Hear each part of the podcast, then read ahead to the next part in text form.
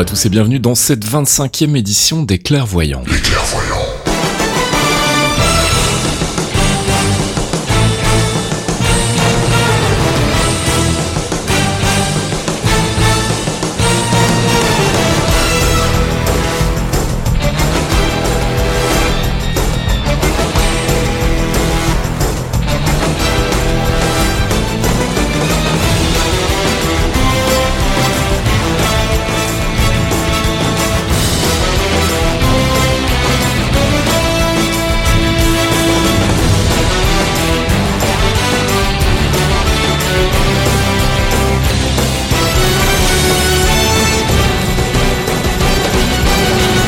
Les Clairvoyants, émission 25, émission de juillet 2016. On se retrouve bah, comme tous les mois pour parler pendant une heure à peu près du MCU, du Marvel Cinematic Universe. Je suis accompagné de mes comparses Fox. Bonjour Fox. Bonjour Fox, bonjour à tous. Et bonjour à Thomas Archeon qui est un petit peu malade aujourd'hui. Pour pas changer, salut à vous deux.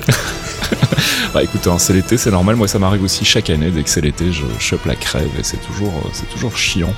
Euh, on va essayer de, faire en sorte que tout ça reste malgré tout compréhensible et que tu ne meurs pas d'ici la fin du podcast. Euh, ça va être un podcast assez court à mon avis parce que ben on est en pleine période creuse là niveau actualité. Hein. On est à quelques semaines de la SDCC, la San Diego Comic Con, qui devrait normalement apporter son lot de nouvelles infos sur notamment Doctor Strange et Guardians of the Galaxy. On en reparlera tout à l'heure. Et puis ben niveau série, ça s'est un peu calmé aussi. On sort de Civil War, donc il y a plus grand chose non plus du côté du Cinoche. Donc bah voilà, ça risque d'être un podcast un petit peu plus léger que d'habitude. On vous fera un focus sur un personnage qui est très attendu euh, au cinéma, mon petit Fox. Eh oui, on va parler de Doctor Strange, le grand magicien, le sorcier suprême. Exactement. Et on va commencer tout de suite avec notre première rubrique, la rubrique True Believers. I would say I'm a true believer.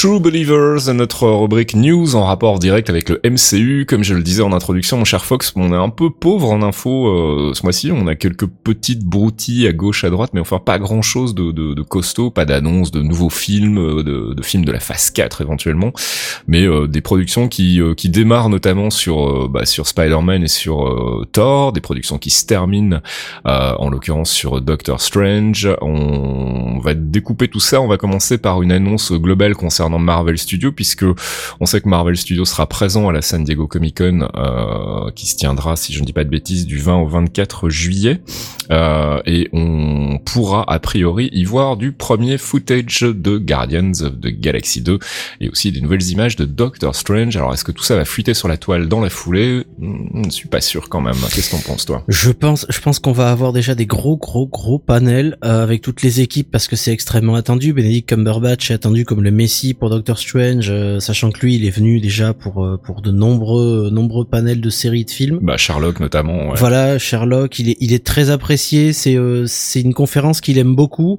De même que Chris Pratt et l'équipe de Guardians qui avait fait un tabac quand ils sont venus la dernière fois et qui vont revenir cette année nous présenter quelque chose de de nouveau, Mhm. parce qu'on ne sait pas exactement à quoi s'attendre avec ce- cette nouvelle aventure de Guardians. Mhm. Mais euh, je pense qu'on va avoir du footage et que le footage il va liquer, mais il va liquer très très salement. je pense que ça va liquer de partout, des caméras espions. Ouais, je sais pas. les mecs Marvel, sont motivés. Marvel est quand même très connu pour, euh, notamment Marvel Studios est très connu pour euh, pour justement bien verrouiller tout ça au niveau de la com.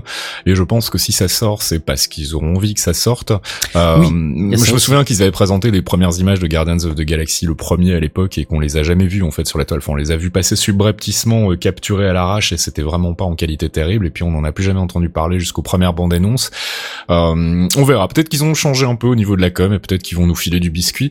En tout cas, on, on- on l'espère. Moi, ça me ferait plaisir de découvrir, euh, ne fût-ce que pour avoir une idée du ton général des premières images de Guardians of the Galaxy Volume 2, et puis peut-être enfin découvrir le rôle secret de Sylvester Stallone, qui sait. Ça sera bien ça. Alors, on va rester sur euh, bah, sur Marvel Studios et sur Doctor Strange, puisque le synopsis, euh, le synopsis officiel est sorti. On a donc euh, bah, pas grand chose là non plus de neuf hein, par rapport à ce dont on se doutait déjà, puisque on sait qu'il va s'agir donc de l'histoire d'un neurochirurgien, en l'occurrence le docteur Stephen Strange, qui va avoir donc bah, son traditionnel, j'ai envie de dire, accident de voiture, puisque c'est comme ça dans chaque reboot ou pratiquement, et qui va donc découvrir le monde du mysticisme et les dimensions alternatives. ça se passera à Greenwich Village, à New York donc, et bah voilà, pour le moment c'est à peu près toutes les infos qu'on a eues. On sait que ça va être une porte d'entrée pour le MCU dans l'univers un peu métaphysique. Pas plus d'infos sur le Big Bad qui devrait l'affronter. Hein. On en avait parlé euh, je crois que c'était le mois dernier, ou il y a deux mois en tout cas, on avait fait un petit peu le, le rappel de ce qu'on avait comme info sur le personnage de, euh, de Matt Mikkelsen. Euh, rien à ajouter de ce côté-là, toi, Fox euh? Non, non, c'est un synopsis qui reprend quasiment trait pour trait la genèse classique des comics. Donc, je veux être confiant. Euh, le film, tout ce que j'ai pu voir, tout ce qui a fuité, tout ce qu'on nous a présenté jusque-là, m'a donné confiance. Donc euh, j'ai hâte de voir le film maintenant. J'ai vraiment hâte de le voir. Ouais, pareil. Puis j'ai hâte de voir une deuxième bande-annonce. Puis il faut savoir qu'en ce qui concerne les, les synopsis Marvel Studios, ils sont en général très très vagues. Et puis ils, évoluent aussi au fur et à mesure qu'on se rapproche de la sortie. On se souvient que pour Age of Ultron, on avait eu euh, quelques modifications au, niveau du, du, synopsis qui était présenté. Tout ça évidemment pour garder un, maximum de surprises aux spectateurs et ne pas ne pas trop livrer d'informations comme ça de but en blanc d'entrée de jeu. Donc euh, bah on espère qu'on en apprendra plus là aussi euh, à, la Comic Con. Hein. Je pense qu'on va avoir une grosse grosse émission le mois prochain quand il va falloir dépioter tout ça. Euh, pour le moment, on n'a pas grand chose d'autre à vous dire si ce n'est qu'on a eu une interview de Benedict Wong qui jouera donc le le sidekick entre guillemets majordome de, de Doctor Strange qui s'appelle Wang aussi dans les comics d'ailleurs si je dis pas de bêtises. C'est ça. Ouais.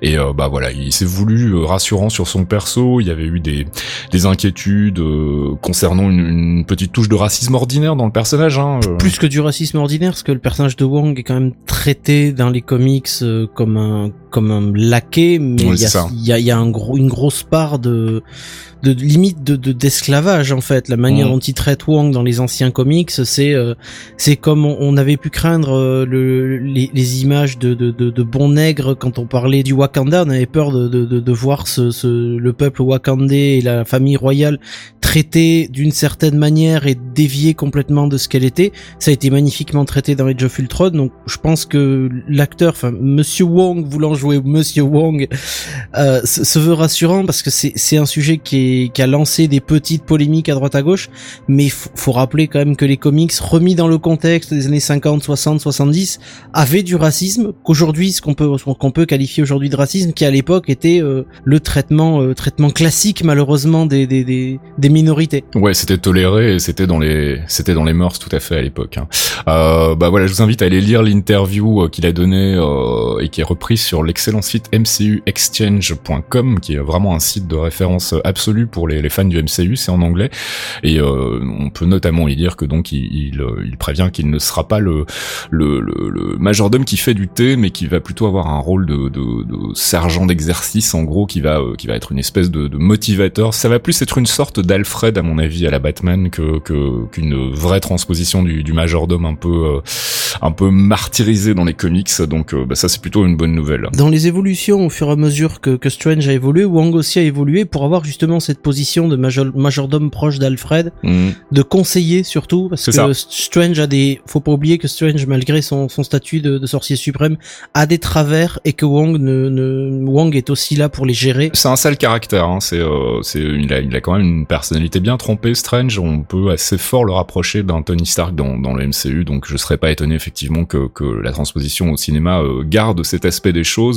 Et donc bah voilà, Benedict Wong s'est voulu rassurant sur son personnage, et ça c'est plutôt une bonne chose, mais comme on le sait, Internet aime bien s'indigner, donc dès qu'il y a matière, évidemment, on ne loupe pas le coche. On va passer à Captain America Civil War, puisque le Blu-ray a été euh, officiellement annoncé sur le site de Marvel. Euh, il sortira le 13 septembre aux États-Unis. A priori, il sortira un petit peu avant chez nous. en tout cas, Amazon l'annonce en Angleterre le 9 septembre et il sortira en dématérialisé le 2 septembre. Donc ça veut dire que normalement il devrait être disponible sur les boutiques un petit peu litigieuses euh, quelques jours auparavant. Donc on va surveiller tout ça si vous voulez revoir Captain America Civil War. Et sinon a priori il y aura des éditions collector avec des jaquettes euh, à l'emblème de Captain America, des jaquettes à l'emblème de Tony Stark et puis il y aura aussi a priori une, une édition euh, un peu plus fournie en, termes de contenu. Malheureusement toujours pas de, de, one shot. On en reparlera tout à l'heure dans le courrier puisqu'il y avait une question qui, qui concernait les one shot. Mais il y aura du bonus sur le tournage, enfin les, les, plaquettes marketing habituelles, on va dire, et éventuellement des, des scènes supprimées et et des commentaires surtout. Et ça, ça va être sympa, les commentaires donc des deux réalisateurs, les frères Rousseau, et des deux scénaristes du film qui sont donc bah, quatre quatre personnalités qui sont devenues très très importantes dans, dans l'MCU. Donc c'est plutôt cool de se dire qu'on va pouvoir remettre le film en ayant leurs commentaires et pour les avoir vus s'exprimer, euh, notamment chez euh, chez les gars de Screen Junkies, euh, les, les, frères Rousseau sont plutôt fun à écouter quand ils parlent de leur film. Donc bah moi, ce sera Day One dans ma petite boîte à Blu-ray. Je suppose que pour toi aussi, Fox. Ah oui, tout à fait. Spider-Man Homecoming, les premières photos du tournage ont commencé à liquer, les photos du costume, alors il y a eu pas mal de polémiques parce que bah on va pas se mentir, les photos sont un petit peu inquiétantes. Quand on regarde ça et qu'on réfléchit pas beaucoup plus loin que le bout de son nez, euh, notamment au niveau du masque hein, qui est assez euh, assez bof, mais euh, faut bien se dire que ça va être comme pour tous les films Marvel, c'est probablement du placeholder et que tout ça va être remplacé par de la belle CGI euh, une fois que ce sera sur le banc de montage, en tout cas moi c'est ce que je pense.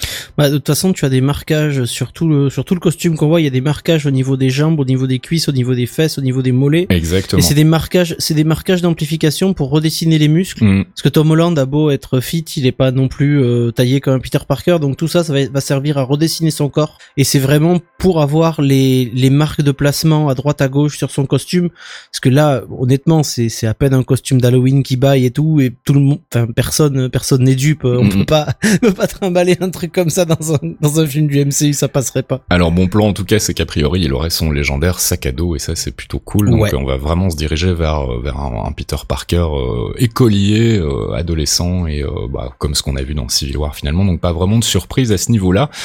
le casting c'est tough. Alors entre rumeurs, annonces officielles, il est devenu assez difficile de faire le tri. On va essayer de faire très très vite le récap. Donc on sait que évidemment Tom Holland va reprendre le rôle de Peter Parker, que Marissa Tomei va reprendre le rôle de Aunt May, que Robert Downey Jr. fera une apparition en tout cas en tant que Tony Stark et a priori, d'après Deadline, qui est quand même un site euh, relativement fiable au niveau de, leurs sources, Michael Keaton aurait euh, signé et aurait signé pour incarner The Vulture. Alors ça, ça reste encore à confirmer. On attendra une annonce officielle de Marvel, mais a priori, ce serait fait. Donc euh, bah ça, c'est plutôt une très très bonne nouvelle après un Jeff Goldblum dans Thor Ragnarok, un Michael Keaton dans The Vulture, dans Spider-Man Homecoming. Moi, je signe tout de suite. Non mais Michael Keaton en Vulture, c'est, je l'attendais. Pour ceux qui n'ont pas vu Birdman, allez acheter Birdman et vous matez le maintenant, vous allez voir le, la capacité de l'acteur mm. que j'avais pas vu depuis longtemps et qui m'a fait vraiment plaisir. Après, on a un casting très très très très riche avec beaucoup beaucoup d'acteurs qui sont pour l'instant euh, en rumeur ou en négociation. Euh. On va faire le récap justement des gens qui ont été annoncés sans euh, sans rôle pour le moment et,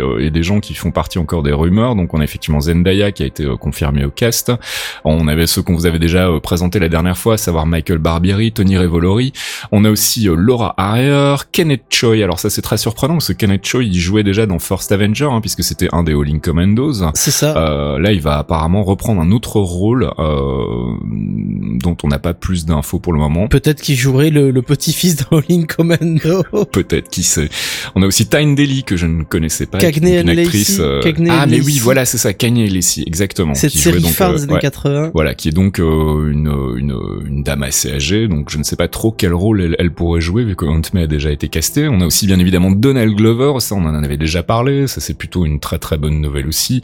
Et puis bon, il y a Martin Starr aussi qui a été annoncé, qu'on aime beaucoup, euh, c'est Lenny Sleva. Qui vient d'Orange is the New Black pour ceux qui la connaissent pas, c'est la, la, la, maman, euh, l'ancienne sorcière dans, dans, dans Orange is the New Black qui s'occupe un peu de tout le monde. Voilà, et puis euh, d'autres têtes connues, euh, vous irez, euh, vous irez, on, vous linkera. En fait, il y a un, un, un utilisateur de d'Imager qui a, qui a fait un, un récap complet, hein, Bokim Woodbine aussi sera présent au casting, Hannibal Buress, euh, Michael Mando, euh, Andrew Rice, enfin bref, il y a euh, il y a plein plein de et gens. Stanley.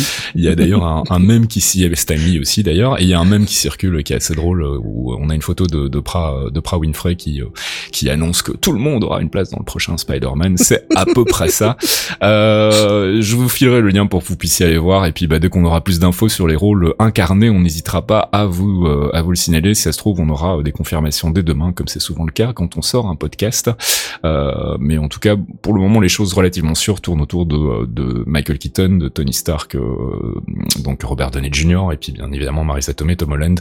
Et pour les autres, on n'a pas vraiment encore d'indications sur les rôles qu'ils incarneront. Guardians of the Galaxy 2 a eu aussi son petit synopsis officiel, là non plus, pas vraiment de grosse surprise. Hein, c'est la suite directe du premier film.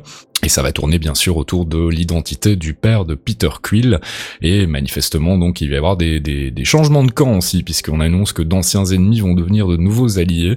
Alors on pense bien évidemment à Nebula, mais euh, ça pourrait aussi être d'autres d'autres personnages qui, euh, qui changent de camp euh, dans le, le, cours du film, donc de ce volume 2 de Guardians of the Galaxy. Qu'est-ce que t'en attends toi, Fox? Moi j'en attends beaucoup en fait, parce que j'ai vraiment adoré le premier. je suis tombé amoureux de, de, du film très très vite, mm. sachant que je connaissais un peu la bande dessinée, mais le jeu d'acteur m'a complètement convaincu. Là, j'ai vu qu'avec Kurt Russell, du moment où ça a commencé à discuter, euh, je, ne cache pas que j'ai eu une légère érection parce que Kurt Russell, c'est mon héros d'enfance et euh, c'est c'est un perso que j'adore, c'est un acteur que j'adore. Là maintenant, il y a Stallone, il y a Sharon Stone, enfin c'est c'est c'est ouais, Sharon Stone, quoi. Sharon Stone, on n'est pas encore sûr. Disons qu'elle tease, elle tease beaucoup en ce moment sur le fait qu'elle euh, elle a apparemment un rôle dans un film Marvel, on sait pas encore lequel. Euh, il n'est pas impossible effectivement que ce soit dans Guardians of the Galaxy, mais c'est pas confirmé. Stallone, en revanche, euh, a priori, lui aurait été vu sur le tournage, donc ce serait, ça serait sûr. Et Kurt Russell, bien évidemment, on sait qu'il y était. J'aimerais que Stallone soit Old Nova, en fait. ça pourrait être rigolo. Oh là là, tu le vois se pointer dans son armure de Nova comme Judge Dredd, et là, à moitié mort, tu sais, et puis il fait bon, maintenant, faut, va falloir trouver un autre Nova, et ça te tisse direct le film de 2021 avec Nova. C'est ça. Et là, je suis content. Euh, Guardians of the Galaxy 2 toujours, puisque, bah, on le disait tout à l'heure, hein, il y aura du footage euh, qui sera montré à la Comic Con euh, du, de San Diego, donc entre le 20 et le 24 juillet, donc on espère qu'on aura l'occasion de le voir nous aussi. Euh... On enverra un espion, de toute façon, j'ai un espion à côté de San Diego, je l'enverrai à la Comic Con. Ah, ce sera l'occasion d'envoyer euh, notre ami Glou qui nous avait fait quelques papiers sur Geekzone, euh, qui est du côté aussi de, de, de, San Diego, ça pourrait être intéressant d'aller. On enverra Glou et Quick. D'aller sniper des images. Mais euh, donc bah là non plus pas beaucoup de choses, hein. on en saura probablement beaucoup plus à l'issue de cette SDCC très attendue. c'est le grand retour de Marvel Studios à la SDCC d'ailleurs et j'espère qu'ils vont mettre les petits plats dans les grands pour l'occasion. Euh, on va finir avec le Cinoche avec Thor Ragnarok euh, d'abord puisque le tournage a commencé le 4 juillet dernier en Australie.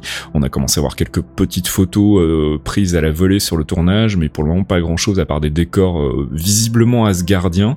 là aussi on attend d'avoir plus d'infos sur ce, ce qu'on annonce comme un buddy movie entre Thor et, et, Hulk. Moi je suis je suis client. Ah mais c'est une bromance to the max hein, depuis tant que je l'attends moi. Mais je, je, je veux du Hulk, je vais avoir du Hulk et en plus j'adore Thor, genre du Thor. On va être content, je pense que ça va probablement être le meilleur Thor et puis le réel a l'air complètement barré aussi, donc je pense qu'il va avoir une vision assez intéressante. Et puis euh, chose euh, pas anecdotique euh, à, signaler aussi, alors j'ai oublié son nom en revanche et je m'en excuse d'avance, mais euh, Thor Ragnarok va bénéficier des services du production designer, donc le, le, responsable des décors en fait de Lord of the Rings, donc bah c'est une grosse pointure du milieu, donc ça c'est plutôt ah une bonne nouvelle aussi. C'est un grand monsieur qui a fait, qui a transformé Weta Workshop, qui était une petite société de décor euh, en monstruosité. C'est sachant que euh, bah voilà le, le, film va se dérouler euh, en grande partie ailleurs que sur la Terre, donc a priori même quasiment pas sur la Terre du tout si j'ai bien compris. Donc l'importance des décors va être primordiale. Et puis dernière news ciné avec Ant-Man and the Wasp, c'est pas vraiment une news. Peyton Reed a accordé une interview récemment dans laquelle il expliquait qu'il avait commencé à plancher sur la suite en se gavant de comics et qui cherchait pour le moment une piste euh, d'histoire à raconter. Donc manifestement, il n'a pas encore vraiment d'angle. On sait pas encore trop de quoi ça va parler, mais il est en train de. Il va s'arrêter sur Red Queen et puis tu, il va partir en C'est ce, ce qu'on voudrait tous. La Red Queen, la Red Queen. Alors SDCC toujours, mais du côté de la télévision cette fois-ci, puisqu'il y aura deux panels importants, en tout cas deux panels qui concernent le MCU et qui nous intéressent donc au premier plan, à savoir un panel Luke Cage, ce qui est pas vraiment une surprise, hein, puisque la série euh, est annoncée pour tout bientôt, mon cher Fox. Oui, elle débarque le 30 septembre, le vendredi 30 septembre, va pouvoir se, se dérouler euh, de la Black Exploitation avec A Tribe Called Quest qui va nous faire un son de malade. Et enfin on va retrouver euh, Luke Cage dans, cette, dans des aventures bien à lui, bien à lui et bien orienté sur oh putain vous avez encore salopé mes fringues. et puis il y aura un deuxième panel important au, à la SDCC, c'est le panel Agents of Shield et puisqu'on parle d'Agents of Shield, la saison 4 a été annoncée pour euh, pour le 20 septembre. Et puis on parle de plus en plus de l'apparition de de Ghost Rider en saison 4. Alors pas le Ghost Rider qu'on connaît, mais une nouvelle itération des comics que moi je ne connais pas, euh, apparemment basée sur donc une, une des, frangins, en fait, ça, des, frangins latino-américains qui sont qui, qui incarnent le Ghost Rider. C'est, je connais pas très très bien cette histoire parce que j'ai arrêté de suivre Ghost Rider il y a longtemps et pour moi c'est c'est toujours Johnny Blaze en fait. Hmm. Même quand c'est même quand c'est Nicolas Cage qui l'incarne, je suis désolé, c'est toujours Johnny Blaze. mais euh, c'était mauvais les films, je sais, c'était très très mauvais. c'est clair. Mais euh, mais Ghost Rider, c'est un excellent perso et j'aimerais beaucoup le voir dans un combat, tu vois. Vu qu'on a, on, va avoir du cosmique, on va avoir des démons possibles, on va avoir beaucoup d'ennemis. Avoir peut-être un, un, Ghost Rider dans sa manche pour euh, pour avoir en effet une force de défense de la Terre, tout simplement vu que Ghost Rider pourrait très bien aider les, les, défenseurs euh, les défenseurs de New York hein, tout simplement. Je pense que c'est une bonne idée. Après on verra comment ils vont le traiter. Est-ce qu'ils vont le traiter sur un Ghost Rider naissant ou un Ghost Rider déjà en place avec les avec la fratrie qui gère avec cette histoire là s'ils partent sur quelque chose de, de déjà installé où on les découvre pendant qu'ils sont déjà Ghost Rider et qui sont déjà dans cet univers-là, je pense que ce sera beaucoup plus fluide et beaucoup plus intéressant pour la suite. Voilà, en tout cas pour le moment, ça n'est que ça n'est qu'une rumeur. On n'a pas l'habitude de relayer les rumeurs, mais là, ça a l'air quand même de tout doucement se confirmer. Donc on voulait quand même vous en parler, puis on en reparlera quand on aura plus de précision. Et puis on va terminer ces news avec euh, là aussi une rumeur. Apparemment, il y aurait un Blu-ray de Daredevil en approche. Euh, la source euh, principale de, de, cette info, c'est c'est le site Zavi qui annonce donc non seulement un Blu-ray classique mais aussi une édition euh, collector euh, euh, dédiée au site. Donc on est plutôt enclin à les croire, même si effectivement. Moi je mets des très très grosses pincettes. Y a, ouais voilà, il n'y a pas de confirmation ailleurs pour le moment, donc donc à prendre avec des très très grosses pincettes effectivement, mais on pourrait avoir donc un, un Blu-ray de la saison 1 de, de Daredevil qui qui déboule bientôt. Jarvis, drop my needle.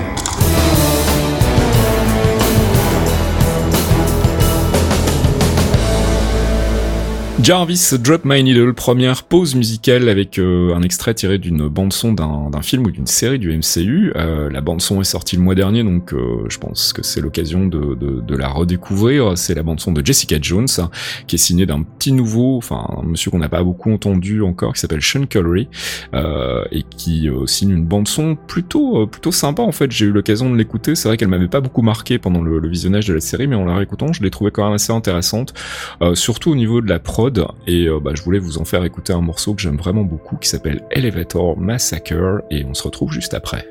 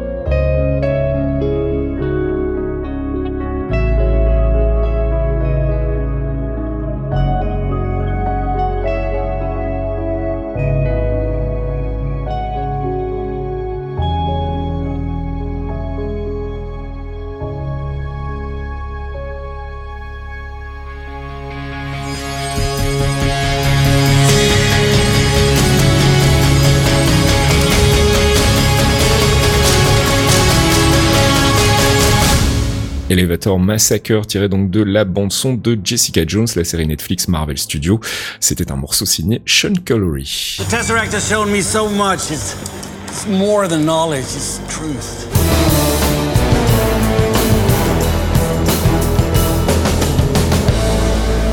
Avengers, c'est pas l'heure, c'est notre rubrique dans laquelle euh, on se laisse aller à du théorie crafting et des spéculations. Alors comme on le disait en intro de ce podcast, ben euh, on n'a pas grand chose de neuf sur lequel théorie crafter pour le moment.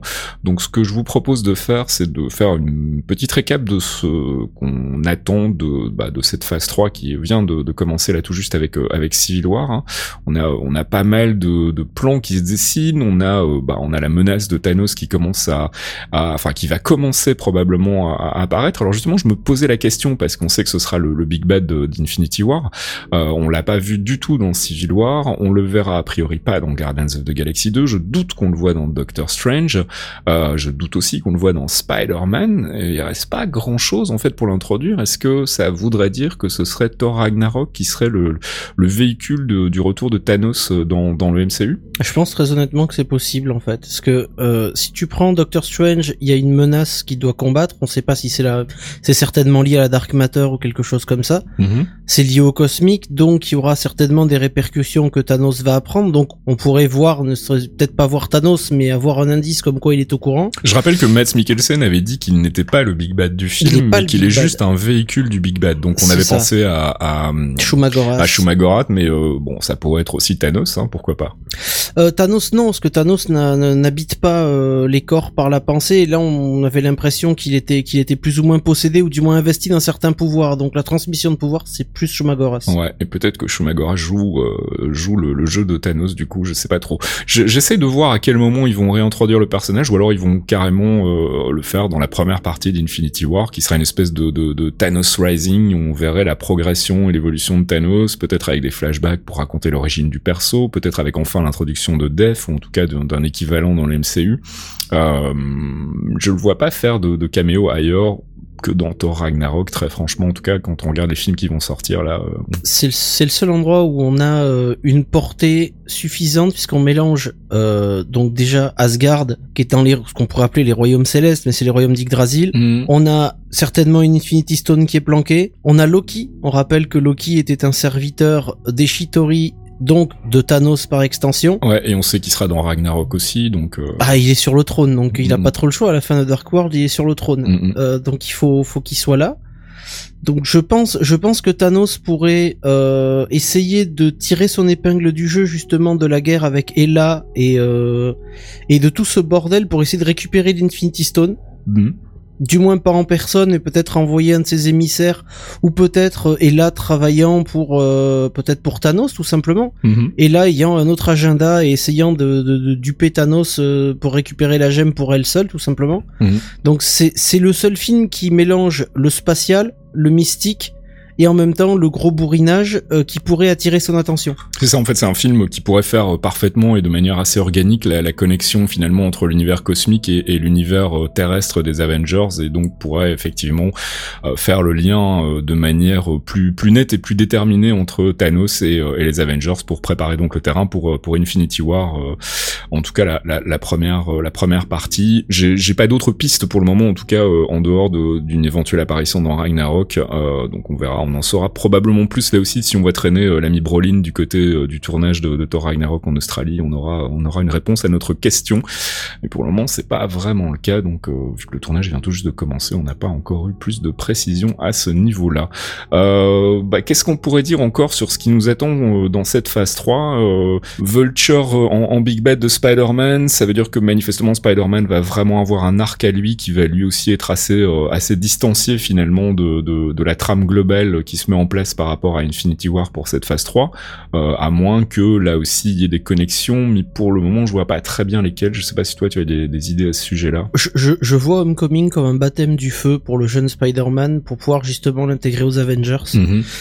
C'est-à-dire que Vulture, ça reste l'ennemi historique de Spider-Man, ça reste l'un de ses premiers Big Bad, si c'est pas le premier. C'est le premier, ouais, je crois. C'est le tout premier, c'est tout le premier. Donc du coup, euh, c'est son baptême du feu il sera guidé par Robert Downey parce qu'on rappelle quand même que la Stark Tower est toujours à New York, Mhm. mine de rien. Il va le guider sur ses, sur ce premier combat. Peut-être qu'il va juste lui fournir du matos et euh, lui faire une tape dans le dos parce que dans l'état où il est, euh, post-Civil War, on se demande ce qui reste un peu du vrai Tony d'autrefois. Mhm. Mais euh, ça va être un baptême du feu, ça va être la preuve que Spider-Man en tant que euh, non pas Peter Parker, cet adolescent qui est venu en Allemagne filer un coup de main euh, à Tony Stark, est un véritable héros à part entière Mhm. et un, est un véritable Avenger à part entière. Un Avenger sur lequel on peut compter, qui peut se démerder tout seul et qui va pouvoir, ben, là pour le coup, sauver New York. Mhm. Parce que comme on le sait à chaque fois, puisque les univers malheureusement ciné-télé sont un peu trop séparés à mon goût, On, avait, Euh, on en avait déjà longuement parlé, mais c'est vrai que le- la, la scission se fait de plus en plus ressentir et, euh, et euh, je, je vois vraiment pas les choses s'améliorer dans un avenir proche. En tout cas, euh, on sait que les frères Rousseau, par exemple, ont complètement zappé la série euh, Agents of Shield, donc euh, c'est quand même les mecs qui qui sont les piliers de cette phase 3 en fait. Hein, autant que Whedon pouvait l'être pour la phase 2, euh, les, les frères Rousseau vont vraiment avec les, les deux scénaristes qui les accompagnent euh, vont vraiment être les, les, piliers de la phase 3 et de savoir qu'ils ont même pas regardé la série Agents of Shield et qu'ils savent pas du tout ce qui s'y passe, c'est pas très très rassurant pour pour un rapprochement à terme en tout cas des, des deux univers. Bah c'est c'est des wagons qu'il va falloir raccrocher et on a deux super-héros new-yorkais qui arrivent en même temps. Mhm. Je parle au cinéma, c'est-à-dire Spider-Man et Doctor Strange. Mhm. L'un euh, du côté de Brooklyn, de l'au- l'autre à, Greenwi- à Greenwich Village. Le, le Sanctum Sanctorum, ça reste quand même un point de rencontre pour les super-héros qui sont dans le dans le besoin à New York. Je pense à Jessica Jones, je pense à, à Daredevil, je pense à tous ces gens-là qui se sont retrouvés à un moment en lien avec le Doctor Strange. Donc est-ce que c'est pas via son biais dans l'avenir que Strange va structurer les héros new-yorkais et ils vont nous la faire en mode euh, bon ben on ramène tout le monde au, Sanctum Sanctorum pour aller aider les autres euh, à la fin en mode bon les mecs on vous a un peu oublié jusque là vous démerdiez c'était bien et puis bon maintenant on a besoin d'un coup de main Mhm. ou est-ce qu'ils vont commencer enfin à construire quelque chose? Parce qu'on a eu que des one shots c'est pas méchant mais Daredevil saison 1 saison 2 il est tout seul, il se démerde, on voit même pas la Stark Tower. Jessica Jones, elle est toute seule dans les rues. Euh, Luke Cage, apparemment, il va être tout seul à se démerder avec ses problèmes. Mm. On a encore Iron Fist, et là, Iron Fist, c'est aussi le mystique et c'est les, les royaumes célestes, Mhm. c'est les neuf royaumes. À un moment, faut qu'il y ait du lien avec Strange, faut qu'il y ait, faut qu'il y ait du lien avec la magie, faut qu'il y ait un lien qui soit construit, parce que quel est l'intérêt de faire des séries, même si elles sont très bonnes, si le, le It's All Connected n'est même pas respecté, parce que c'était Mm. le, le, le, vœu- le vœu pieux de, de Feige il y a, il y a 15 ans déjà, quoi. Ouais, dont on n'entend plus beaucoup parler hein, du It's All Connected. hein. C'est une question que j'adorerais lui poser à la Comic Con quand il, quand il y sera, mais malheureusement je ne serai pas là-bas. J'espère qu'on- que quelqu'un pensera à lui poser. Et puis je voudrais terminer cette courte séance de théorie crafting euh, faute de faute de matos, hein, en parlant d'un personnage euh, dont je me demande un peu ce, ce qu'il va devenir. C'est euh, c'est notre ami Winter Soldier, Bucky. On sait qu'il est pour le moment euh, au Wakanda puisqu'il a été euh, recryogénisé euh, par par euh, Steve Rogers et, et avec l'assistance de Black Panther. Est-ce que ça veut dire qu'on va le revoir dans Black Panther, tu penses, ou bien est-ce que le personnage est défini- définitivement mis au placard et il ne ressortira peut-être que dans Infinity War si besoin? Non, non, Sébastien Shaw est pas au placard, je pense qu'on va le voir dans Black Panther et que ça va être comme ils le disent à la, à la bottom scene de, de Civil War, c'est-à-dire que à un moment les mecs ils vont, ils vont venir, ils vont aller au Wakanda et ils, ils le cherchent. Mm. Tony le cherche, même si il s'est engueulé avec Steve et qu'il finira par, par pardonner à Steve, on n'oublie pas que Tony est un putain de monomaniaque et il va tout faire pour retrouver Bucky, même si c'est pas pour le tuer, parce qu'évidemment il va changer d'avis, il va se tasser au bout d'un moment. Là il est en plein syndrome post-traumatique. Il y a plein d'articles qui le disent euh, beaucoup mieux que moi, mais Tony depuis Avengers est traumatisé et mentalement instable. Mhm. C'est pour ça qu'il est plus avec Pepper. Enfin, c'est c'est le mec, il a fait que de la merde depuis. Il a Mhm. créé Ultron, il a failli tuer tout le monde. Enfin, c'est Il le, ré- il le résume d'ailleurs très bien lui-même dans, dans Civil War, enfin son personnage en tout cas le résume parfaitement bien, c'est effectivement lui qui est un peu responsable en grosse partie de tout le bordel euh, qu'il y a, qu'il y a pour le moment dans, dans le MCU. Donc voilà, C'est ça. Bucky est pour le moment Wakanda, est-ce que ça veut dire qu'on le reverra dans Black Panther Euh, Je pense qu'on va le voir dans Black Panther, ne serait-ce que que d'une manière très courte ou alors bah, euh, Une référence... euh, une référence assez obligatoire parce que s'ils vont si on va à Wakanda on aura une référence sur lui parce que Steve sera peut-être pas très loin pour justement le protéger ou pour euh, pour venir voir comment il va mhm. mais à un moment il va falloir de toute façon il sera nécessaire parce que Steve va mourir à un moment je pense j'ai très peur que Steve meure et donc du coup bah, ils ont Bucky au frigo pour avoir un, un nouveau Captain Américain un peu plus frais Et Ils ont Falcon aussi qui pourrait prendre le bouclier comme dans les ah comics. non, hein. non, non, j'ai pas envie. je veux que Falcon il reste Falcon. Il est bien Falcon. voilà, c'est à peu près tout ce qu'on peut, euh, tout ce qu'on peut spéculer pour le moment sur euh, sur euh, la phase 3 et, et les infos qu'on a. Donc, bah, on espère effectivement que encore une fois la SDCC va lever le voile sur certains éléments qui sont pour le moment encore un petit peu troubles. Surtout que bah, cette phase 3 a l'air quand même assez, enfin les, les, films de la phase 3 ont l'air relativement indépendants après un Civil War qui était plus un, un film Avengers qu'autre chose. On revient vers des, des films avec leur univers propre et sans connexion réelle ou en tout cas évidente avec euh, avec le reste du MCU euh, et ce jusque Thor Ragnarok qui sera probablement à mon avis le, le, le premier vrai point de, de convergence euh, depuis Civil War.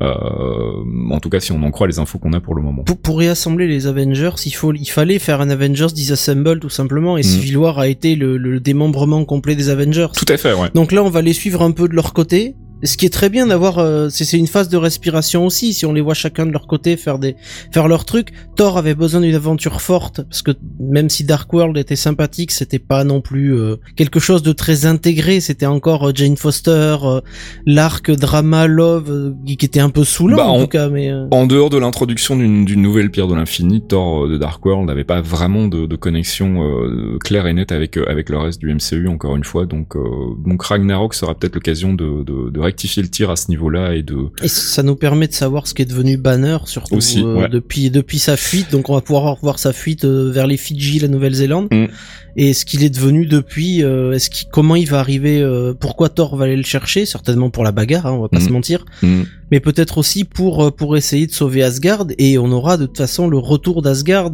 sur Terre parce mhm. que c'est Ragnarok. Tout à fait. C'est Ragnarok, c'est la c'est la destruction d'Asgard et l'éradication d'Asgard entre guillemets et le sauvetage de, de quelques Asgardiens qui arrivent sur Terre paumés dans la campagne américaine et qui essayent de refaire leur vie. En attendant d'avoir le nouveau Asgard qui reviendra après d'une autre manière. Ouais, probablement. En tout cas, bah, si vous voulez venir euh, spéculer avec nous, on vous rappelle qu'il y a un thread dédié sur euh, Geekzone euh, où on lâche toutes nos infos et toutes nos spéculations sur sur le MCU. Donc n'hésitez pas à venir nous faire part de vos suggestions si vous avez des idées de comment va se dérouler le reste de cette phase 3 qui vient donc tout juste de commencer. Et pour l'heure, on va faire une deuxième pause musicale. Jarvis, drop my needle.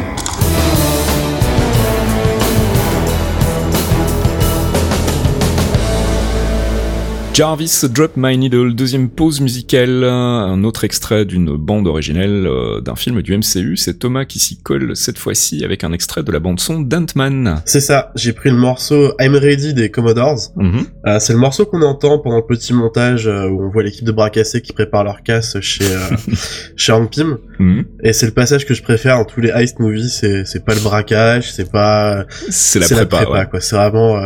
et là on a une petite basse funky, vraiment sympa et on les voit euh, faire les couillons, récupérer leurs items euh, et préparer leur coup. Et bon, on va s'écouter ça tout de suite. Donc, I'm Ready, les Commodores tirés de la bande son d'Ant-Man.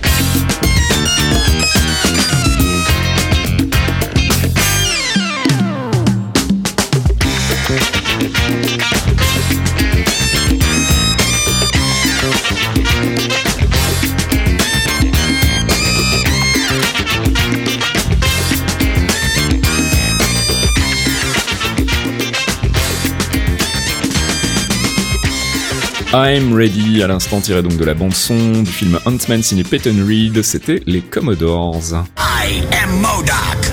I am science. I am genius.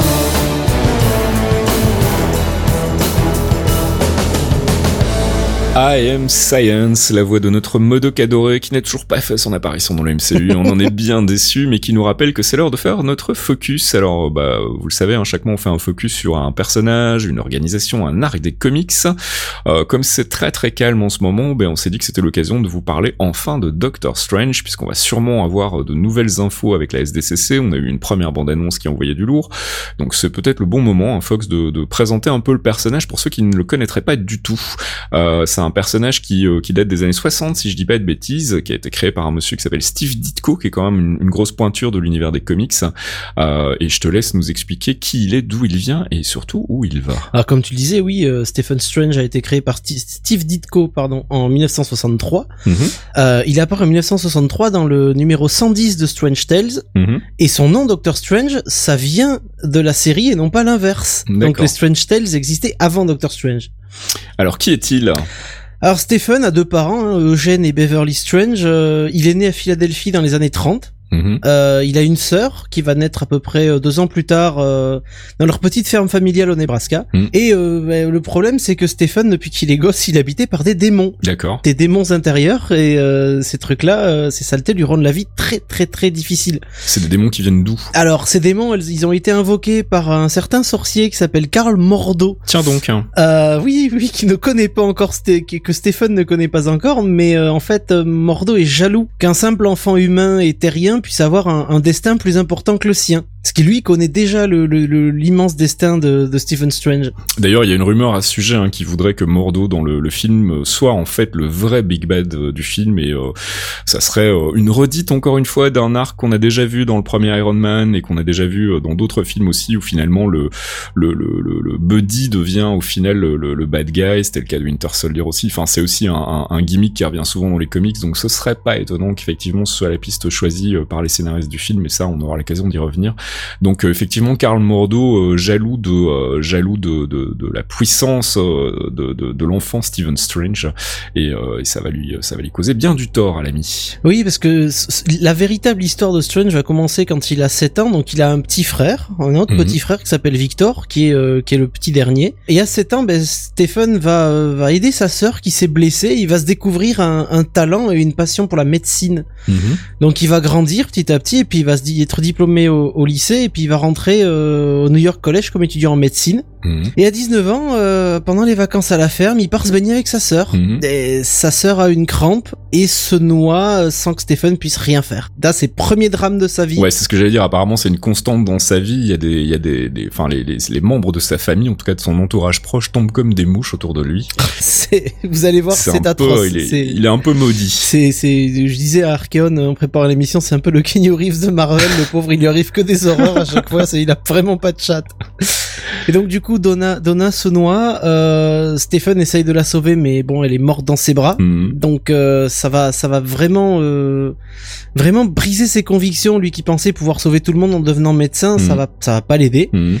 Et il va s'en vouloir de très très nombreuses années de pas pouvoir la sauver. Et ça va, ça va être l'un des points déclencheurs en fait de, de, de son, de son changement de, de ton au sein de la médecine en fait. Parce qu'il va terminer son internat et puis il va, il va partir 5 ans au Presbyterian Hospital de New York pour devenir chirurgien et, exercer de la médecine en fait. Et là, nouveau drame euh, familial. Là. voilà.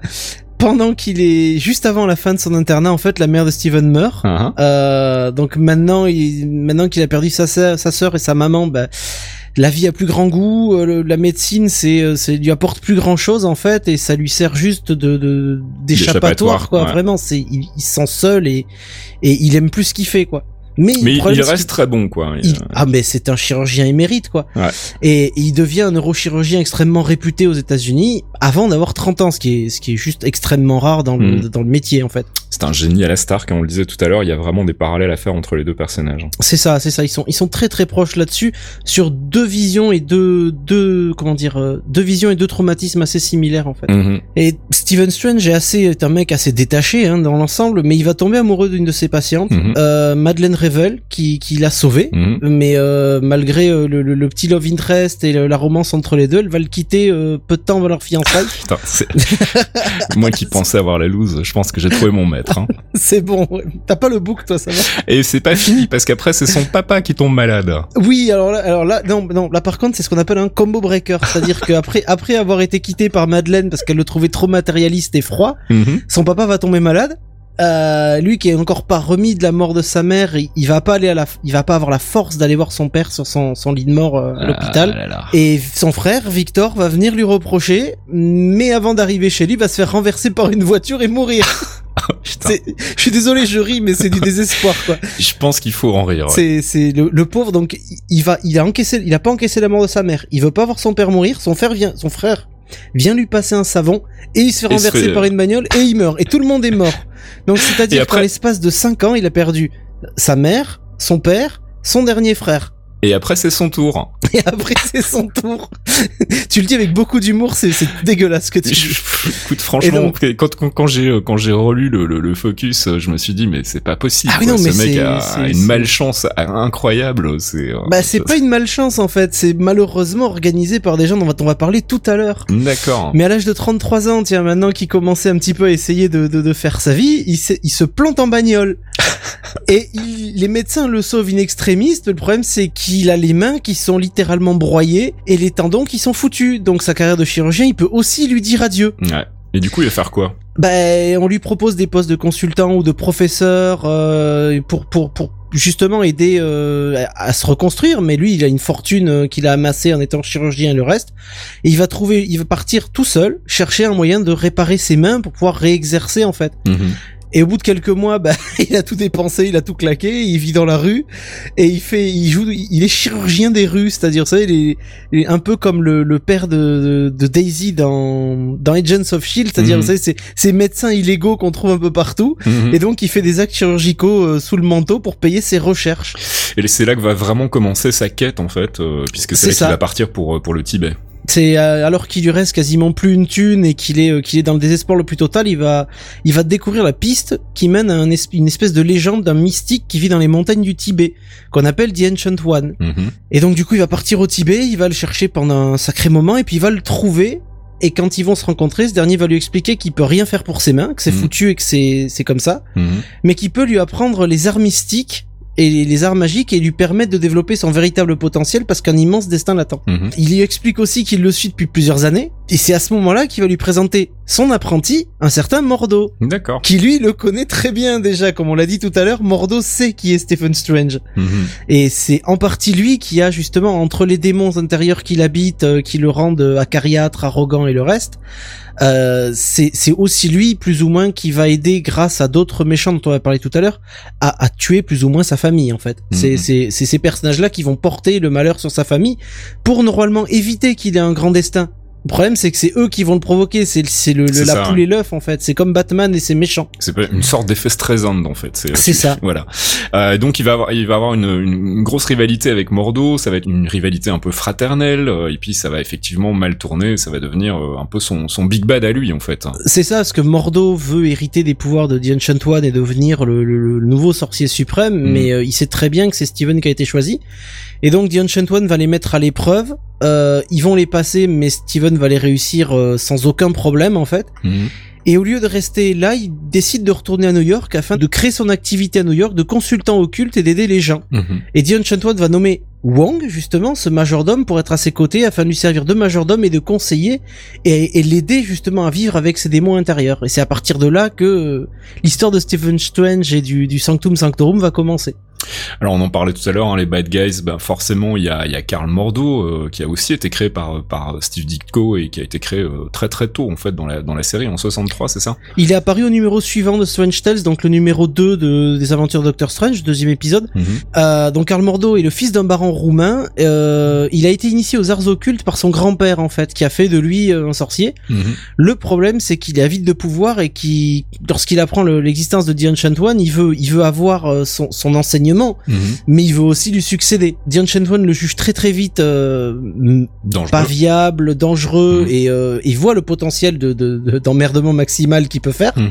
Donc il accepte de le, de le prendre sous son aile, mais pour plus pour le contrôler, le canaliser, plutôt que de le laisser dans la nature où il ferait euh, n'importe quoi en fait. Mhm. C'est l'arrivée de Strange qui va qui va le rendre complètement ouf euh, parce qu'il va se rendre compte que Strange est extrêmement doué Mhm. et que c'est lui le véritable sorcier suprême qui va qui va suivre en fait, qui va prendre la suite de The Ancient One. Mhm. Donc du coup, il va essayer plusieurs reprises de tuer l'ancien, ça va pas marcher. Et quand Stephen, euh, quand Stephen va prendre le manteau de, de futur sorcier suprême, ben, euh, il va vraiment pas le supporter. Et il fera tout pour lui voler ses pouvoirs, pour le tuer, pour détruire ce qu'il aime, pour essayer d'attaquer le, Sanctum Sanctorum.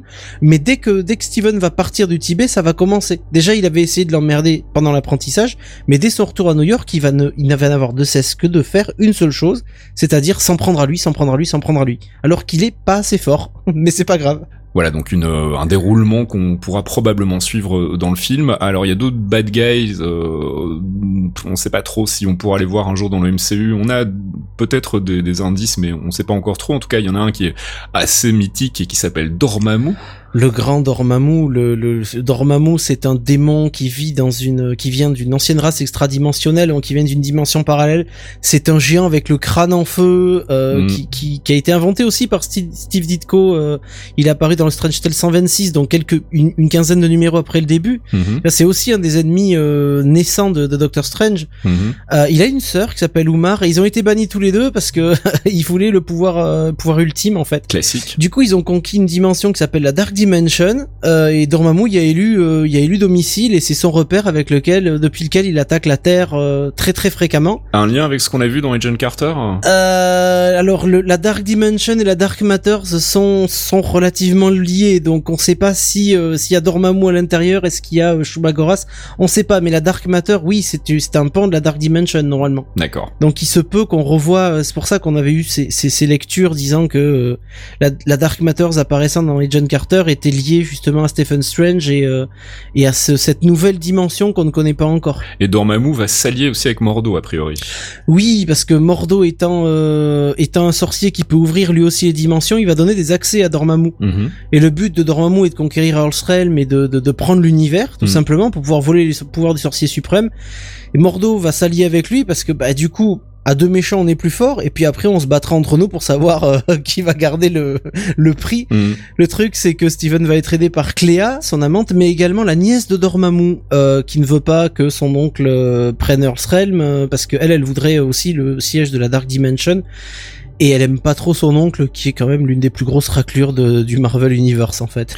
Et puis un autre big bad dont on avait déjà parlé dans nos euh, spéculations précédentes, euh, puisqu'on le voyait bien en, en- en personnage incarné par, euh, par Matt Mikkelsen, c'est Mephisto. Mephisto, la plus grande raclure du Marvel Universe. Lui, il était toute catégorie, il a pourri tout le monde. Euh, on sait rien sur Mephisto, on sait juste que c'est un mec euh, qui ressemble à un démon rouge qui se fait passer pour le démon biblique Mephisto. Mhm. Il vit dans une dimension qu'il a appelée Hell, donc l'enfer. On sait pas si c'est le véritable enfer, si c'est le véritable Mephisto. Mhm. Euh, Il y a aucun lien vers la version biblique qu'on connaît. C'est juste que lui, il a pris, il a pris cette forme-là parce que c'est ce que les humains connaissent le mieux, on va dire. Ce que les humains craignent en fait. ouais. Voilà. Et lui, sa spécialité, c'est la coercition, les attaques perfides et euh, les stratagèmes pourris pour euh, pour faire tomber les héros qui qu'il cible en fait. Mhm. Et lui, il a, il, il s'en est appris, il s'en est pris déjà à Spider-Man, ce qu'on connaît le l'arc euh, le, le plus haï de Spider-Man, One More Day. Ouais, c'est ce que j'allais dire, c'est un big bad de Spidey aussi. euh. Ah et oui oui c'est un big bad de Spidey, c'est un big bad, ça a été un big bad de la division Alpha, ça a été un big bad chez, chez beaucoup beaucoup de héros qui à chaque fois ils, ils- ils- ils le combattent mais euh, c'est c'est très difficile de combattre Mephisto parce qu'il s'en prend non pas toi physiquement mais il s'en prend à toi par des stratagèmes. Par exemple pour Spider-Man il s'en est pris à lui en touchant Tante, Tante May et le monde autour de lui. Pour Stephen Strange va essayer, c'est lui plus ou moins qui est suspecté d'avoir euh, d'avoir tué toute sa famille et de l'avoir poussé euh, aux limites de la folie en fait. Il fout la merde partout, en gros, une comme dit. Thomas. Voilà, ok. Et on va terminer avec un petit, euh, un petit portrait psychologique de la Miss Strange. Hein. On sait qu'on on l'a déjà dit, c'est un personnage qu'on peut assez fort rapprocher du Tony Stark du MCU, donc ce sera probablement le cas aussi euh, pour le Strange du MCU. Mais euh, ça serait, euh, ça serait utile peut-être de refaire un petit brief rapide de qui il est euh, d'un point de vue de sa personnalité en tout cas. Sa personnalité, c'est, elle s'est développée en deux parties. On est parti d'un enfant euh, qui était très heureux, qui était voué à un brillant avenir, et on est arrivé à un jeune homme qui s'est fait briser petit à petit par euh, par les, les, les démons intérieurs envoyés par Mordo, par tous les drames euh, instillés plus ou moins par Mephisto qui ont tué euh, toute sa famille en quelques années. En moins de dix ans, toute sa famille est morte. Mm, mm. Donc c'est au bout d'un moment, c'est c'est pas possible et ça a détruit l'amour qu'il avait pour la médecine, qui était devenu une espèce de de, de, de de palliatif à son existence. Et le fait qu'il était extrêmement doué, que ce soit un chirurgien plus que brillant, me l'a rendu extrêmement arrogant. Mais euh, arrogant, enfin Tony Stark à côté, c'est c'est c'est c'est une c'est une boule d'humilité à côté.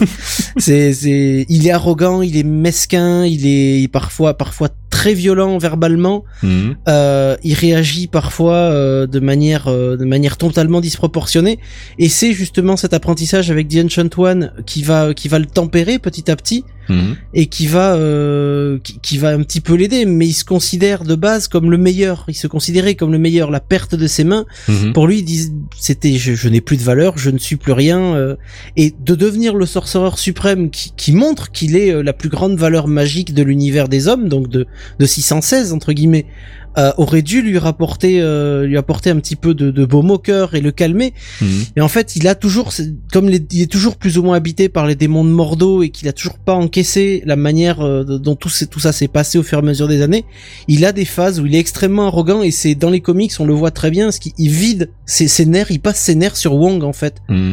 Qui est ce pauvre majordome asiatique qui s'en prend mais plein la gueule, c'est... Son punching Mais ball, c'est un ouais. punching ball, il le traite de, de la pire des manières et Wong encaisse parce que c'est, il lui sert de, de, de, de, de- oui, de temporisateur en fait. Il tempère tout le temps son humeur, il, il essaye de l'empêcher de faire de la merde, il essaye de l'empêcher de, de partir euh, faire n'importe quoi. Quand il y a eu World War Hulk, euh, il était euh, limite trop détaché parce qu'il se disait non non, mais moi j'ai rien fait, j'ai juste dit un truc. Et quand il se retrouve complètement explosé par Hulk en face, il se rend compte qu'il a merdé. Et là il dit j'aurais peut-être mieux fait d'écouter Wong en fait. Quand j'étais dans le Sanctum Sanctory, il m'a dit non non mais t'as fait de la merde, va falloir que tu t'excuses ou que tu fasses un truc. Non, je vais aller le défoncer.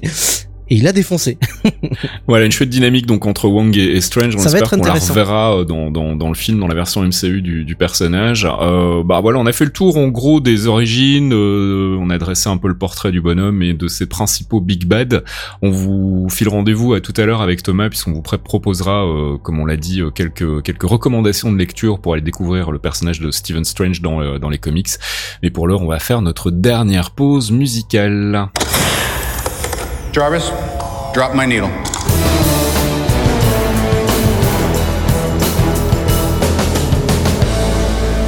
Jarvis Drop My Needle, troisième et dernière pause musicale avec un extrait une nouvelle fois d'une bande son d'un film du MCU, en l'occurrence le premier film Guardians of the Galaxy et plus exactement de la compilation euh, bah, de la de la euh, de la mixtape en fait qui Awesome sortie, Mix, euh, volume one. Voilà le Awesome Mix hein, et euh, tu nous as choisi quoi Fox J'ai hein choisi Rupert Holmes avec Escape, donc Pina Colada Song, parce que c'est l'été, il fait chaud, il fait humide et vous avez tous besoin d'une Pina Colada pour vous détendre. C'est marrant parce qu'en plus c'est le morceau que déteste Chris Pratt parce qu'il dit qu'il l'a trop entendu sur le tournage. Savoir que James ça. Gunn jouait les morceaux pendant les, les, les, les tournages, pendant le tournage, et apparemment il en peut plus de ce morceau, il veut plus l'entendre. Moi ça va, ça me met de bonne humeur et euh, donc euh, bah bon choix, on va écouter ça tout de suite. Escape de Rupert Holmes.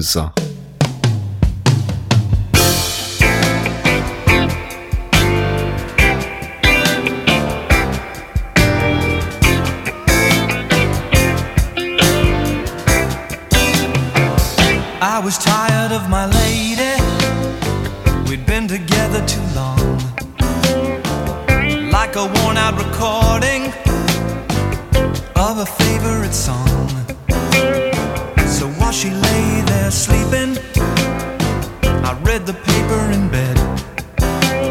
And in the personal columns, there was this letter I read. If you like pina coladas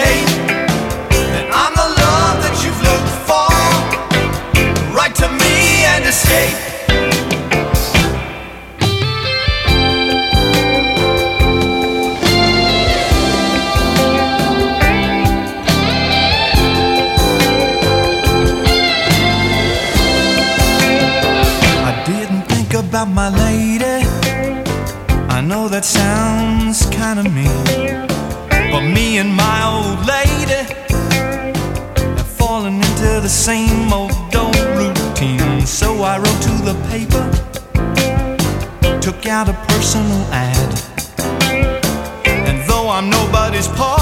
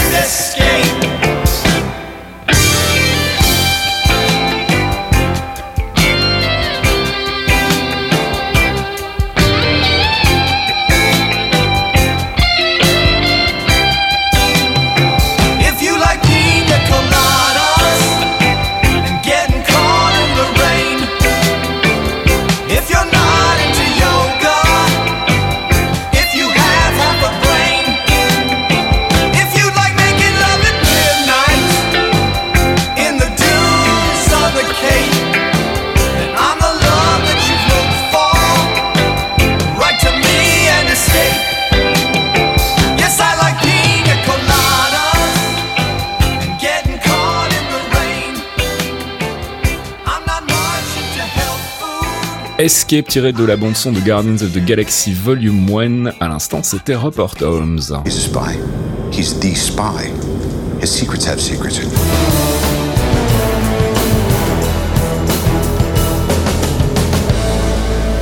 Marvel Insiders, c'est notre rubrique dans laquelle on vous fait des recommandations de lecture, de manière générale en, en connexion avec le focus qu'on fait dans, euh, dans I Am Science, en l'occurrence ici c'était Doctor Strange, et donc ben voilà, recommandations de lecture pour découvrir le personnage de Strange dans les comics. Thomas, tu nous as, tu nous as sélectionné quoi? Alors, le premier que j'ai sélectionné, c'est Strange Beginnings and Endings, qui est sorti en 2004. Mhm.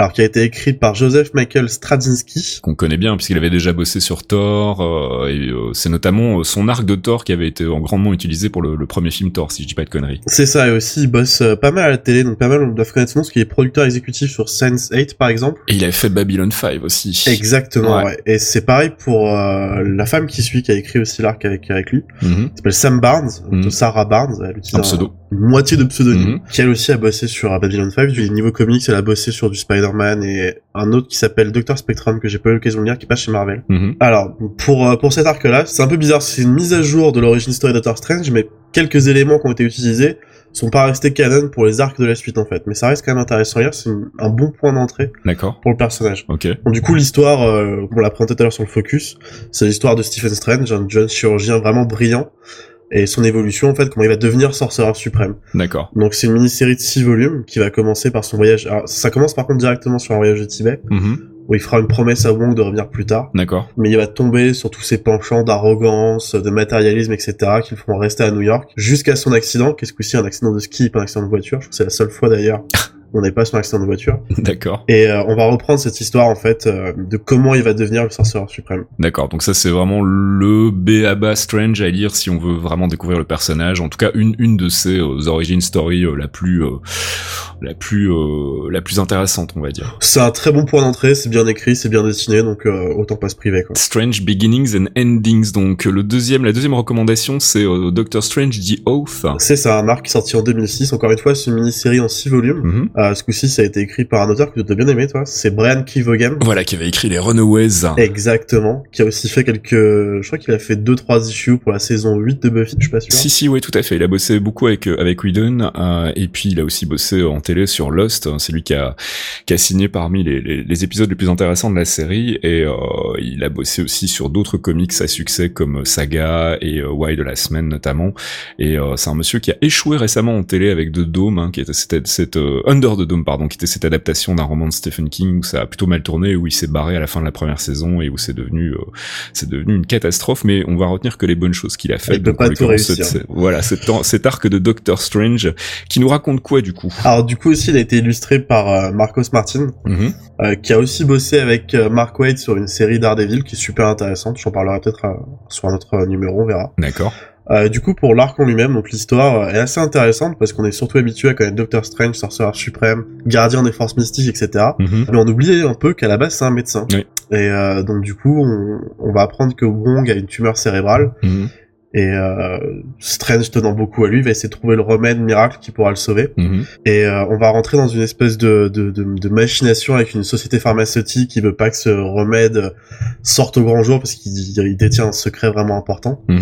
Et c'est assez marrant en fait d'avoir Strange qui fait la liste de tous les serments qu'il a filés avec les démons des, des plans dimensionnels de partout. Mhm. Et rappeler que le premier qu'il a passé, c'est quand même le serment d'Hippocrate, où il doit le tout pour son patient en fait, pour son patient qui est Wong. C'est une mini-série que moi j'aime beaucoup. Le dessin est un peu spécial, mais si vous avez aimé la série de Matt, Matt Fraction et Alexandra sur Hawkeye, c'est c'est un dessin un peu différent que moi j'apprécie beaucoup. Ah. Et euh, surtout on est on a introduit avec un personnage une, une, une relation qui est développée avec un personnage qu'on va voir dans le film, Mhm. qui est Night Nurse en fait. D'accord. Night Nurse qui est ce personnage qui sert un peu de de- de- d'assistante sociale slash médecin pour les super-héros new-yorkais. C'est un personnage interchangeable, hein, si j'ai bien compris. Il y a eu plusieurs identités aussi. Euh, on l'a vu dans Daredevil, notamment en- dans le MCU, et on va la revoir a priori sous une autre identité dans Doctor Strange. Euh, c'était pareil dans les comics. C'était aussi euh, plusieurs personnes qui, qui incarnaient le rôle de Night Nurse ou pas? Ouais, c'est plus un rôle qu'un personnage en fait. C'est ça, ouais. Et euh, donc du coup, ce, on a on développe la relation avec Night Nurse, Night Nurse pardon, on développe aussi la relation avec Wong. Mhm. Et c'est un arc, euh, encore une fois, c'est assez intéressant de s'arrêter sur le côté médecin de Doctor Strange avant de s'arrêter sur son côté sorcereur suprême. D'accord. Et puis t'as une dernière recommandation, alors qui est le- beaucoup plus ancienne, qui date du début des années 70. hein. Voilà, c'est plus une mention pour ceux qui ont le temps de la, le temps de la, la- la parcourir. Mhm. Surtout que c'est assez dur à trouver, je crois même pas que ce soit disponible sur Marvel Limited. Donc ça s'appelle Marvel Première, en fait c'est une série euh, un peu comme les Strange Tales qu'on avait, donc c'est pendant le numéro 9. Mhm. Et ça va être en fait l'arrivée de Doctor Strange au rôle de sorcereur suprême. D'accord. C'est Shumagorat en fait qui va prendre possession de l'esprit de l'Ancient One Mhm. Et via euh, des, une aventure un peu abracadabrantesque, euh, Strange va résoudre le problème et devenir prendre le manteau de. D'accord. Donc si vous avez le temps, ça vaut le coup d'y jeter un coup d'œil. Un petit bonus. Et euh, juste avant que, que je te laisse, tu, tu, ton avis sur la, le reboot récent de la, de la série Doctor Strange, celui qui est sorti euh, bah, cette année en fait, qui a commencé euh, fin de l'année dernière, je crois. Alors moi j'ai juste eu le temps de lire le premier numéro parce que euh, Mhm. je sais pas si on avait déjà parlé ici, mais je suis toujours avec 6 mois de décalage parce que je dis beaucoup sur Marvel. Ouais, Unlimited. sur Marvel Unlimited, ouais, c'est vrai. Donc j'avais juste eu le temps de lire le premier numéro j'avais beaucoup apprécié au niveau du dessin et de la construction des Ouais, le dessin est fantastique, ouais. Et euh, l'écriture, je je vais pas mentir, j'ai pas un souvenir euh, vraiment vraiment Ah, précis de la- de l'arc, donc euh, je, je vais pas en dire trop non plus. quoi. Alors moi j'ai lu que les deux les deux premières issues en fait pour le moment et j'ai trouvé alors ça va peut-être euh, en faire euh, ça va peut-être faire peur à, à, à plein de gens mais en tout cas moi j'ai retrouvé un peu le ton euh, décalé et, et un peu léger mais en même temps euh, bien barré que j'avais pu retrouver dans les comics Buffy signés de, de Whedon donc euh, la, la saison 8 et la saison 9 notamment. Euh, j'ai pas encore lu la saison 10 donc il y a un côté un peu on revisite le personnage on, on, on le reboot très vite en fait. On, on, re- on réinstalle en fait son origine dans les, les premières cases sur deux pages je crois et après on est parti pour de nouvelles aventures. Et, euh, et, c'est vrai que le dessin est vraiment chouette. Après j'ai pas lu encore suffisamment pour pouvoir me, me prononcer de manière définitive. En tout cas, j'avais bien bien accroché aux deux premières issues. Donc, si vous avez envie d'un truc peut-être un petit peu plus récent et qui pour le coup balait très très vite l'origin story au tout début de, de, de, de l'histoire, vous pouvez peut-être jeter un coup d'œil à la nouvelle série donc Doctor Strange qui est sorti, qui est estampillé 2016, je crois, qui, qui, a dû commencer cette année ou ouais c'est cette année que ça a commencé fin, fin 2015, ouais c'est ça. Voilà, bah écoute, merci Thomas pour ces recommandations. Comme d'habitude, on vous mettra les liens euh, vers euh, vers Comic Vine pour aller euh, découvrir tout ça par vous-même. Et puis bah nous, on va passer tout de suite au courrier. Il y a une lettre pour vous Tenez Bonne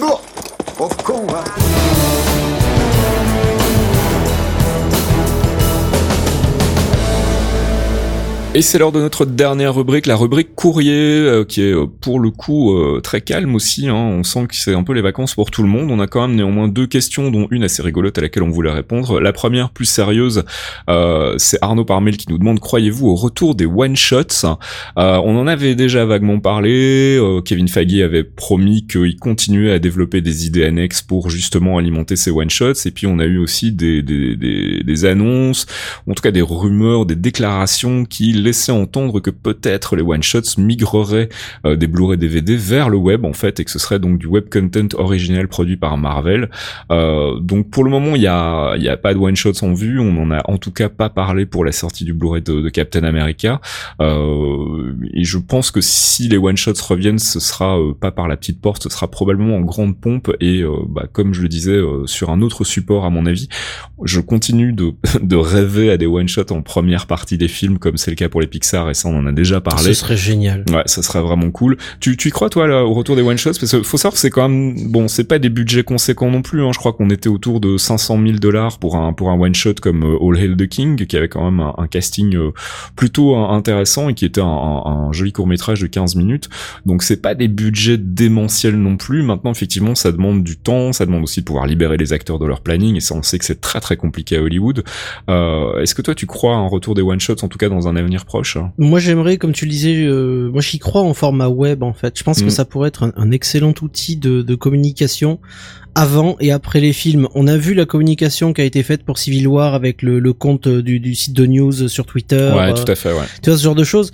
Moi, j'aimerais euh, qu'on ait peut-être et peut-être que ce lien justement entre ce lien qui nous manque entre le MCU télé et le MCU ciné pourrait passer par ces one shots en web en fait. Ouais. Et c'est là que ça pourrait être une clé, être une clé intéressante, c'est d'avoir euh, ces one shots. Par exemple, je pense à Doctor Strange par exemple, on pourrait avoir un one shot avec Benedict Cumberbatch avant le film. Mm. Tu vois, qui un, un one shot web qui nous sortirait, qui nous servirait de trailer et qui nous montrerait par exemple une journée dans la vie du docteur Stephen Strange, qui est encore chirurgien, qui est, encore odieux, qui, a vécu tout ce qu'il a vécu dont on a parlé dans le, dans le focus, tu vois. Mais vraiment pour camper le personnage et ensuite pouvoir attaquer le film avec la vision de ce médecin et pouvoir suivre la transformation tout au long du film. Voilà, donc euh, bah, pour répondre à ta question, euh, Arnaud, on y croit, en tout cas on l'espère, on, on, voudrait bien voir revenir les one-shots. C'est vrai que c'était des, des petits exercices assez rigolos et ça, ça permettait à Marvel Studios de d'expérimenter de nouvelles choses et puis ça a donné naissance aussi à des séries télé. Hein. Faut pas oublier que Agents of Shield ça vient d'un one shot à la base. Hein. C'était euh, Item 47 qui avait donné envie en tout cas à ABC de mettre des sous pour produire une série télé et Agent Carter bien évidemment avec le, le, one shot du même Agent Carter. La regretter pour le moment. On croise les doigts pour qu'elle migre ailleurs. Il faut qu'elle revienne. Je veux ma Peggy. Et puis dernière question, Coco sur Twitter euh, qui me pose une question rigolote qui nous demande vous envisageriez de faire des commentaires audio des films du MCU Alors c'est rigolo parce qu'on n'y avait pas du tout pensé et maintenant que tu nous en as parlé, ça nous fait bien marrer. Ben, ça pourrait être super fun en fait. Un truc à la Rift Tracks, tu vois, la euh, Mystery Science Theater 3000 pour ceux qui connaissent, donc on commenterait en direct les films du MCU. Alors il faut savoir que c'est quand même un truc qui demande du boulot, euh, c'est pas complètement improvisé non plus ce qu'ils font euh, les mecs de Rift Tracks, hein, c'est relativement bien écrit, mais ça pourrait être un exercice assez assez fun. reprendre. Il nous faut pas grand chose, il nous faut quoi, les 15 jours de taf, louer oui, le grand pas grand chose 15 surtout par les, par les temps qui courent, c'est pas grand chose. Non, non, mais bon, il nous faut juste le Grand Rex après, et puis on fait ça au Grand Rex avec tous les fans des clairvoyants, tout le MCU. Allez, on fait venir Robert Downey Jr. qui comprendra pas un mot de ce qu'on dira, ce sera, ce C'est pas grave, je lui traduirai avec un anglais minable et je lui ferai des bisous, il, il restera. non, mais franchement, l'idée me ferait marrer. l'idée me faisait marrer aussi, euh, je voulais, euh, je voulais qu'on en parle, je voulais qu'on, qu'on, mentionne cette question, euh, inhabituelle sur Twitter parce que ça m'a fait rigoler. Donc on verra peut-être que si un jour on a trop de temps libre, on, s'amusera à le faire et on verra ce que ça donne et si le résultat vaut la peine, on, on vous le partagera.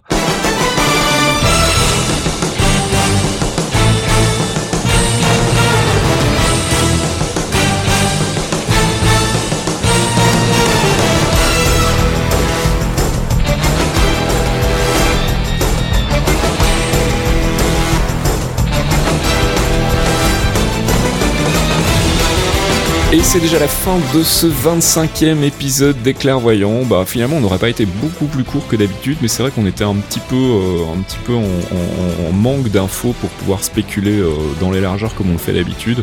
On a néanmoins pris le temps de vous présenter le personnage du Doctor Strange. On espère que ça vous en aura appris un peu plus et que ça vous aura donné envie d'aller lire ces comics et en tout cas que ça aura augmenté votre hype meter pour la sortie du film euh, prévu toujours en novembre de cette année. on vous rappelle qu'il y a un trade Geekzone donc sur lequel vous pouvez vous exprimer, parler du MCU avec nous, qui a plein de dossiers sur les films à lire euh, bah, sur Geekzone aussi, et que du coup, si vous trouvez ça chouette et que vous voulez euh, nous aider, bah, n'hésitez pas à filer de la thune à notre Patreon ou via PayPal, hein. ça, nous, ça nous est toujours euh, précieux, et puis nous, ça nous permet de continuer à bosser et de refuser d'autres projets ailleurs qui sont beaucoup moins intéressants, on va pas se mentir. J'aurai probablement peut-être une annonce à vous faire bientôt concernant le MCU, mais je peux pas encore en parler. voilà, on en reparlera quand on pourra l'annoncer officiellement mais en tout cas ça risque d'être assez chouette.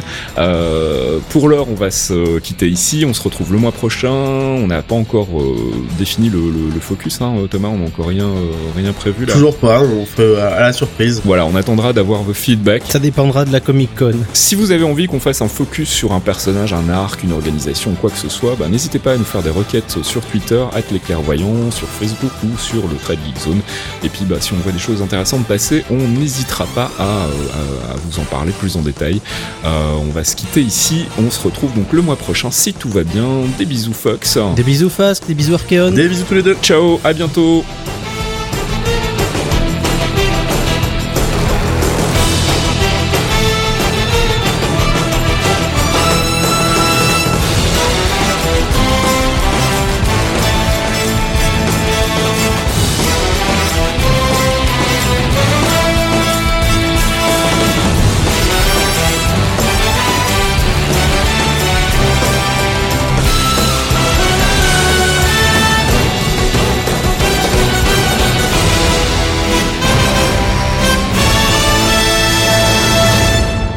Fera un focus ce mois-ci sur un personnage qu'on attend tous sur le grand écran, mon cher Thomas. Oui, donc c'est... Pardon, je sais rien. Désolé, je, reprends. Ça, c'est plutôt une très très bonne nouvelle après un Jeff Goldblum dans Thor Ragnarok, un Michael Keaton dans The Vulture, euh, dans Spider-Man Homecoming. Moi, je signe tout de suite. Et toi, Fox? Putain non pardon je pensais que tu comme t'étais sur un tunnel non sorry sorry mais justement quand je m'arrête comme ça hésite pas à embrayer d'accord